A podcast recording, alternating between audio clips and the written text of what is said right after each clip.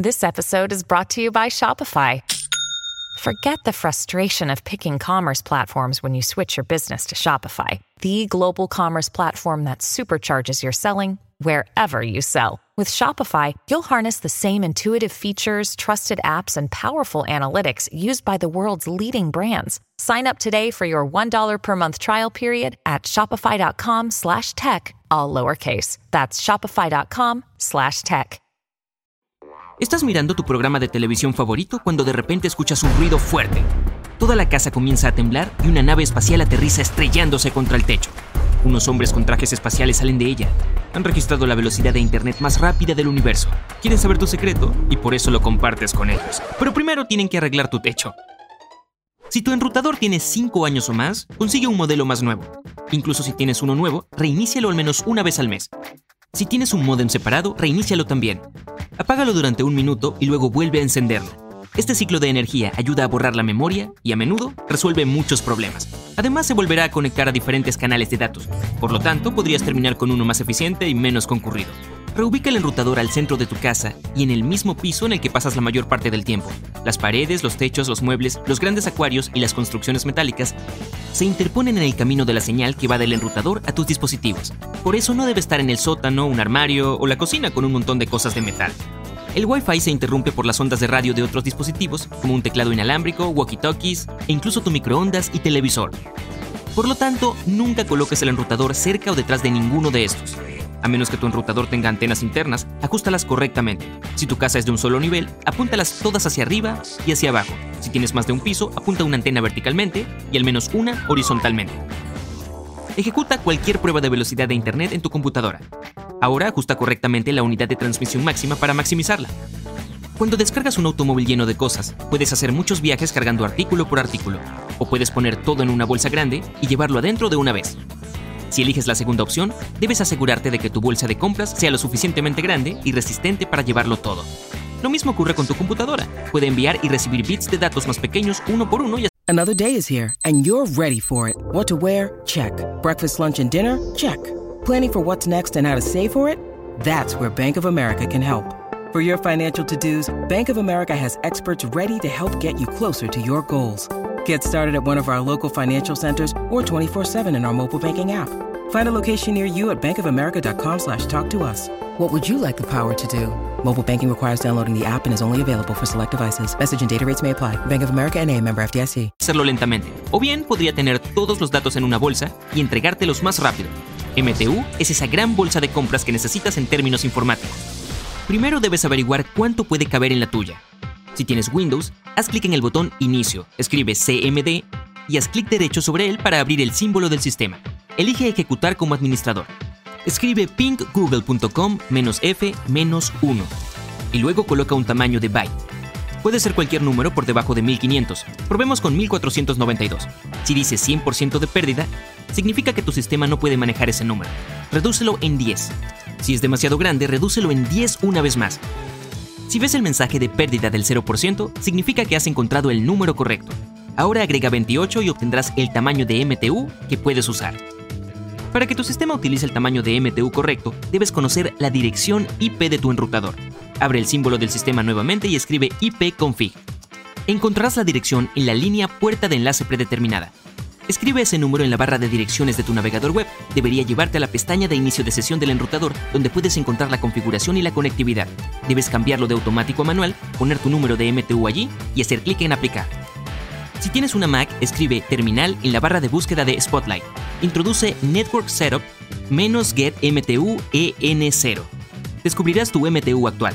Ahora ingresa ping-d-s 1500 www.google.com. Es probable que recibas el mensaje ping send to, mensaje demasiado largo. Ahora resta 28 de 1500 y continúa haciéndolo hasta que encuentres algo que funcione.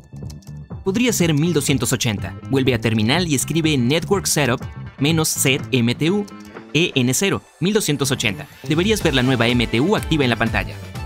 Ahora vuelve a realizar una prueba de velocidad para ver la diferencia. Los enrutadores modernos funcionan en dos bandas de radiofrecuencia, 2,4 GHz y 5 GHz. Puedes configurarlos manualmente para elegir las frecuencias de diferentes dispositivos y evitar un desorden y velocidades lentas.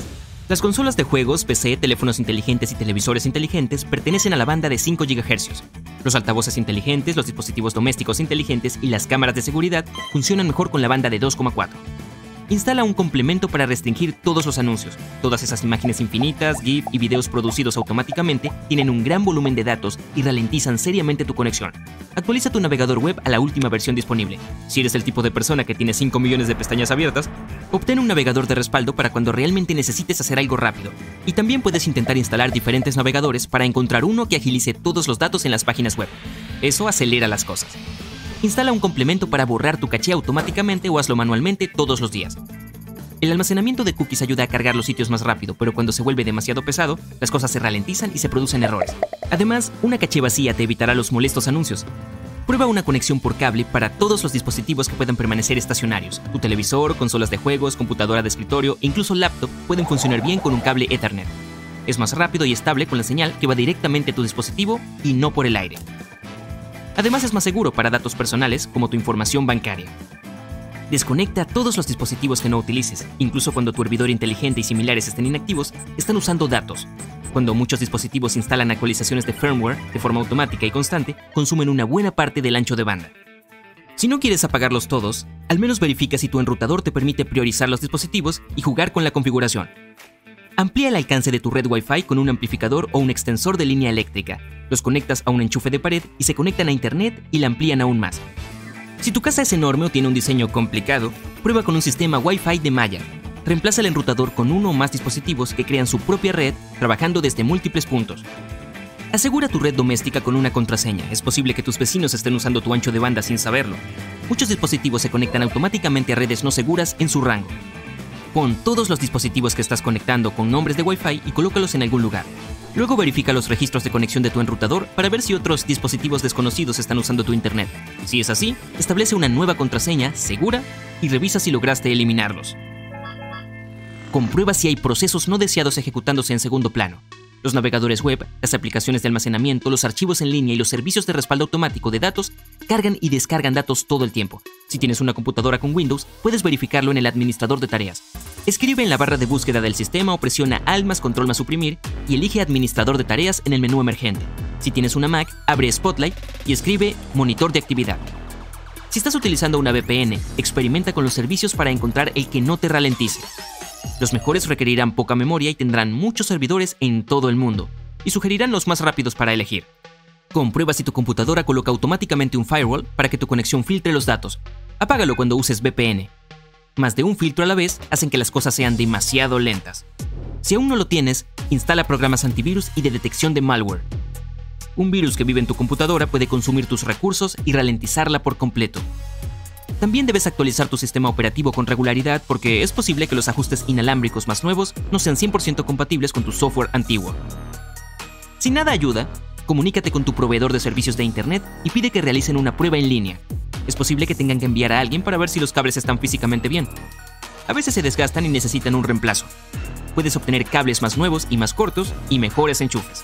Consulta con tu proveedor de servicios o en tu contrato si hay un límite de datos para tu paquete de Internet actual podría ser de cientos de gigabytes, pero si lo excedes, tu velocidad se ralentiza seriamente. Y si eso sucede todos los meses, pide una mejor opción para tu apetito de Internet. Consigue una laptop, teléfono, sistema de juegos u otro dispositivo que use Internet más nuevos. Los dispositivos nuevos funcionan con diferentes estándares, incluidos los más antiguos, pero los dispositivos obsoletos no son compatibles con cualquier estándar que se desarrolló después de su producción. Y si te gustan los experimentos de bricolaje, puedes intentar hacer tu propio amplificador de señal con una lata de refresco. Este estuche reflectante debería eliminar las señales de otros dispositivos y aumentar la señal de tu enrutador. Retira la parte superior e inferior de la lata y conviértela en una hoja de metal. Envuélvela alrededor de la parte posterior de la antena del enrutador como una cúpula, pero no cubras la parte delantera.